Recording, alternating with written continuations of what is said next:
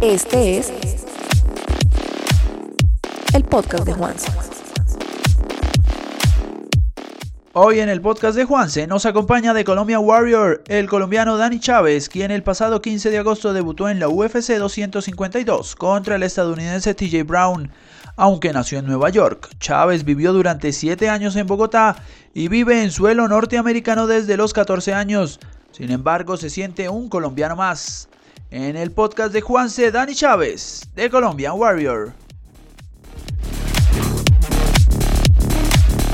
Bueno, Dani Chávez, muchas gracias por aceptar la invitación y cuéntenos un poquito de cómo está ya una semana después de haber debutado en la UFC.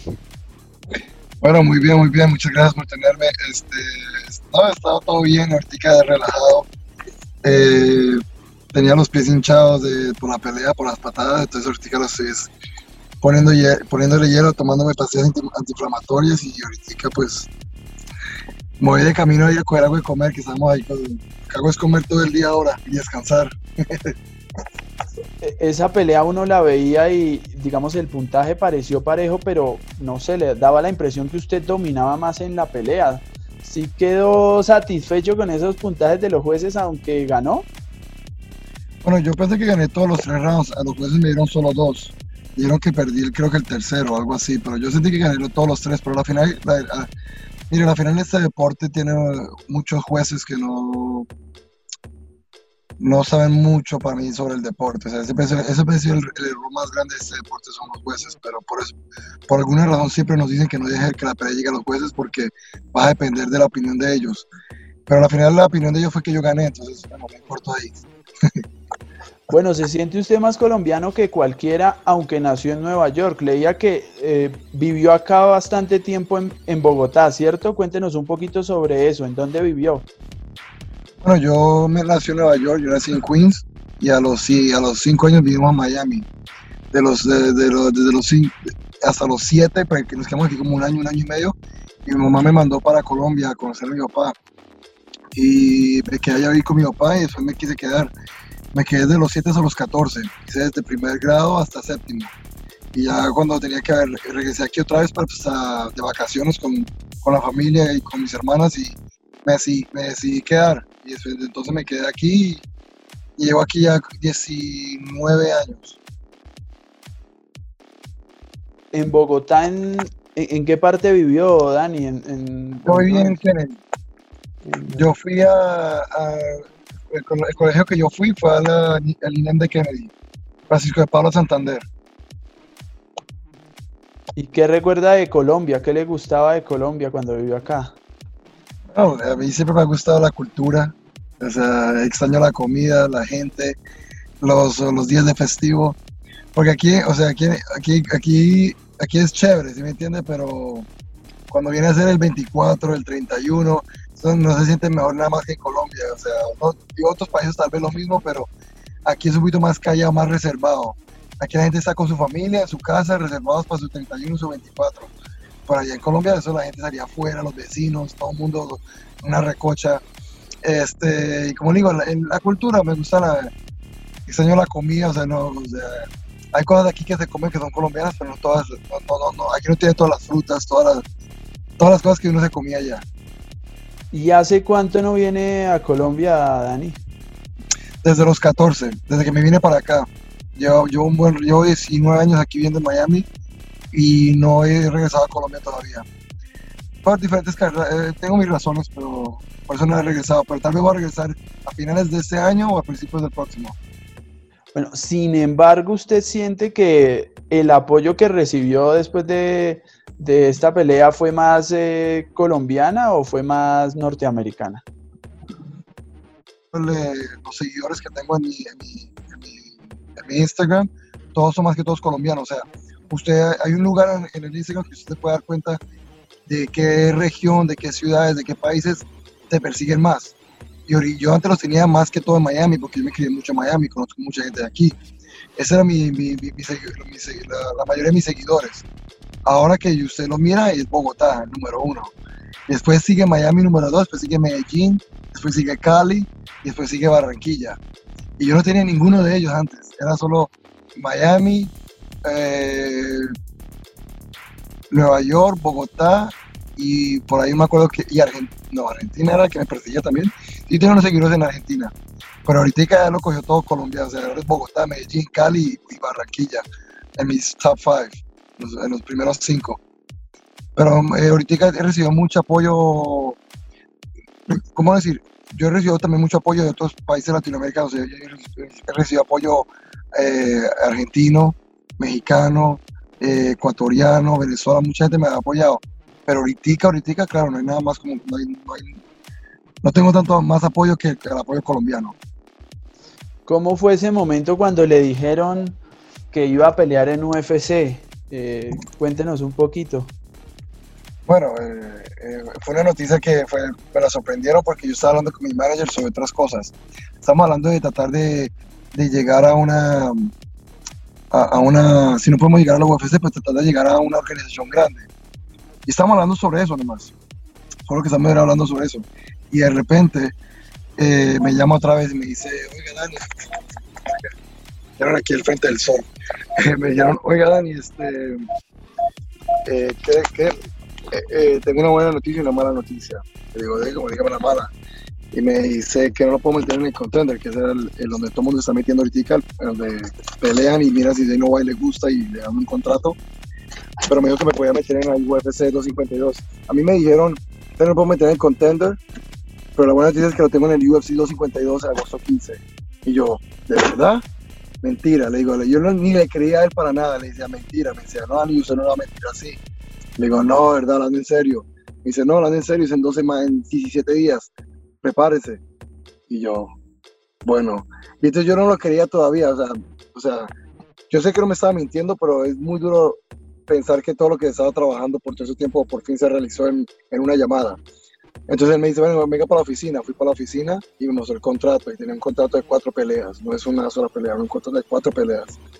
Y entonces me tocó firmar y, claro, como todo contrato, iniciales y firma, iniciales y firma, iniciales y firma. Y ya cuando terminé final, de firmar el contrato, yo dije, bueno, ahora sí a entrenar, ahora sí vamos a pelear en la UFC. O sea que faltan tres peleas más en UFC, Dani. Sí. ¿Y cuándo son?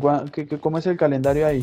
no, eso, eso no se sabe todavía. Eso es una cosa que a mí me dejan saber eh, con, con, tiempo. O sea, ahorita mira, tengo los pies hinchados. No puedo pelear. Si me dijeran, Dani, ¿puedes pelear septiembre? No le me va a tocar decirles que no. Porque ahorita no puedo, tengo los pies hinchados. Entonces apenas yo me sienta bien, apenas yo me sienta saludable y, para regresar al gimnasio, ya de ahí empezamos a contar. Y yo ya le dije a mi, a mi, manager que me parece que para mí lo, más, lo mejor, lo mejor, lo mejor para mí ahorita sería octubre, con mitad o finales de octubre. Me parece buen tiempo para recuperarme y regresar al gimnasio y ponerme en forma.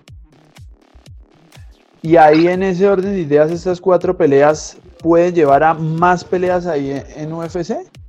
Claro, bueno, ese es un contrato. Entonces, el, contrato, después de que terminen las cuatro peleas, vas a renegociar el contrato. Y ahí es cuando uno vuelve a negociar con ellos. Entonces, ahí, después de las cuatro peleas, es que yo me, vamos a mirar para dónde vamos. O sea, claro, me quiero quedar en la UFC peleando. Pero, digamos, ahí es cuando uno negocia plata, eh, eh, más oportunidades o eh, otras cosas. ¿Me entiendes?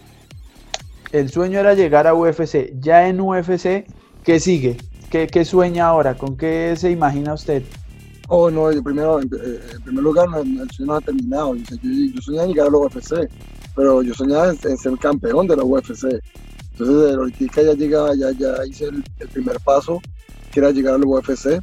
Ahora toca los otros pasos, que toca ganar a todos los muchachos que me, me, pongan al frente, cualquier contrincante que me pongan al frente. Hay que ganarle y hay que llegar a ese cinturón. Dani, ¿cuántos años en las artes marciales? Yo llevo 14, yo desde los 19 empecé a entrenar. Yo practiqué un poquito de boxeo a los 16, 17, fue unas dos clases nomás, una clase, dos clases, dos clases. Y practiqué pues por, por, pues, no tenía nada que hacer. Pero cuando de verdad dije, bueno, esto es un deporte que me gustó para los 19, y fue cuando yo empecé a entrenar jiu-jitsu, lucha, judo, kickboxing, boxeo, todo. ¿Y ahorita cuál es el arte marcial que fundamenta la pelea de Dani Chávez? ¿Sabe qué es lo más chistoso? Todo el mundo me dice, Dani, ¿cuál es el arte marcial que usted más se destaca? Y le digo, mire, si me entiende, el jiu-jitsu. Me dice, pero usted no tiene ni, una ganada en Jiu-Jitsu. O sea, no, nunca he ganado en sumisión. Le digo, sí, pues porque ahora la manera de pelear es diferente. Ahorita la gente no, no, hay, no hay mucho respeto por el Jiu-Jitsu en, arte- en, el, MMA. O sea, usted me puede botar al piso y me mete dos, tres puños en la cara y yo te pongo en como cuatro sumisiones y los dos, tres puños y, el- y la bajada al piso cuenta más que las cuatro sumisiones. Yo puedo meter en cuatro llaves bien profundas, a punto de ponerlo afuera. Y usted se sale y me pega dos puños y cuenta más usted haberse salido, dame dos puños, que yo haberlo tenido usted casi a punto de ponerlo a dormir. Entonces yo no uso mucho mi jiu-jitsu, yo, uso- yo lo uso de manera defensiva. Y lo puedo usar, lo puedo usar ofensivamente, yo soy cinturón negro en jiu-jitsu. Ese es mi, ese, ese es mi, mi, eso es lo que yo enseño. Yo, yo tengo un grupo, yo soy, yo soy entrenador y tengo un grupo de muchachos que pelean también, es un pequeño grupo, pero yo también doy clases, pero la única clase que yo doy de arte marcial es jiu-jitsu. Yo no doy ma- otra clase más, yo, yo doy jiu-jitsu los miércoles, en la noche. Pero sí, y según lo que uno vio en la pelea y lo que me cuenta, lo que más usó fue los pies. Sí. Es que yo, ¿cómo le digo? En, siempre en la carrera de uno, uno va a tener temporadas de que no le gusta una cosa más que la otra. Yo ahorita estoy en una temporada que me gusta patear y estar parado más que todo. Yo ahorita me gusta, o sea, las últimas tres peleas yo noqueé a los tres y salir del primer round sin un rasguño es lo mejor. Entonces noquear a la gente sí es mucho más fácil que ir al piso y revolcarse y después bo- poner una sumisión, se sale, se gastó uno mucha energía eh, apretando duro. Eso cansa mucho. ¿Cómo, cómo hace eh, Dani, ya para ir despidiéndolo, eh, para no estar nervioso en la pelea? Por lo menos yo Mire- escuché que decía que no estaba nervioso para nada en la pelea. Mire, yo creo que por la única razón por la cual yo no estuve nervioso porque ya he tenido mucha experiencia peleando. Yo, ya esta era mi 14 pelea, pero de las 13 peleas antes de llegar ahí, 7 de ellas yo fui el evento principal aquí en Miami. Yo he sido el main event, el evento principal, yo he sido 7 veces. Yo he sido co-main event, que es el evento coestelar, eh, dos veces. Yo siempre, yo, yo estaba, yo he tenido presión antes, yo he tenido yo soy el que vende más que todos los tickets en, en el, en el estadio. Cuando a, mí me, cuando a mí me ponían a pelear, yo vendía de 150 a 200 tickets. Entonces, yo siempre tenía la, la- la- la mayoría de la gente, la mayoría de la porra era para mí. Entonces, yo sé, yo sé, yo sé que está en un poquito de presión. Entonces, esta vez voy a pelear, no tengo gente, todo es callado, porque no hay, ni que hay gente, aunque hay gente que yo no conozca. Y, como le digo, yo, creo que una de las razones fue porque yo recién había peleado, antes de esa pelea de la UFC, yo había peleado tres semanas y media antes por un campeonato. Entonces yo creo que yo todavía estaba como en, manera de pelea, yo todavía estaba como en, en espíritu de pelea. No, no llegué a descansar. Porque yo, yo solo descansé una semana y me llamaron. Dani, vas a pelear en dos semanas. Y yo, oh shit, yo acabé de pelear. Pero bueno, lo hicimos y mira lo que pasó. Entonces, eh? Eh, eh, yo creo que lo que no, no llegué fue a descansar, porque cada, vez que uno pelea, uno le dan unas semanas de anticipación y uno empieza a mentalmente a prepararse para esa pelea. Yo, ya, yo recién había salido de una, entonces yo creo que yo estaba como mentalmente preparado para esta pelea. Dani, pues muchas gracias. Finalmente quiero que le deje un saludo a toda la gente acá en Bogotá, en Colombia, que está muy pendiente de usted. Bueno, eh, como tú dices, muchas gracias a todo el mundo por, su apoyo, este, a toda la gente colombiana y a toda la gente latina que me apoyó, porque como digo, no solo fue la gente colombiana, pues mucha gente latina. Como les digo, todavía les estoy respondiendo sus mensajes. Tengo el buzón lleno. Yo todavía les estoy intentando seguir respondiendo mensajes, pero poquito a poquito les respondo a todos. Pero muchas gracias. Dani, muchísimas gracias por su tiempo y feliz tarde, feliz día. Bueno, lo mismo. Muchas gracias, Juan. Cuídense. Chao.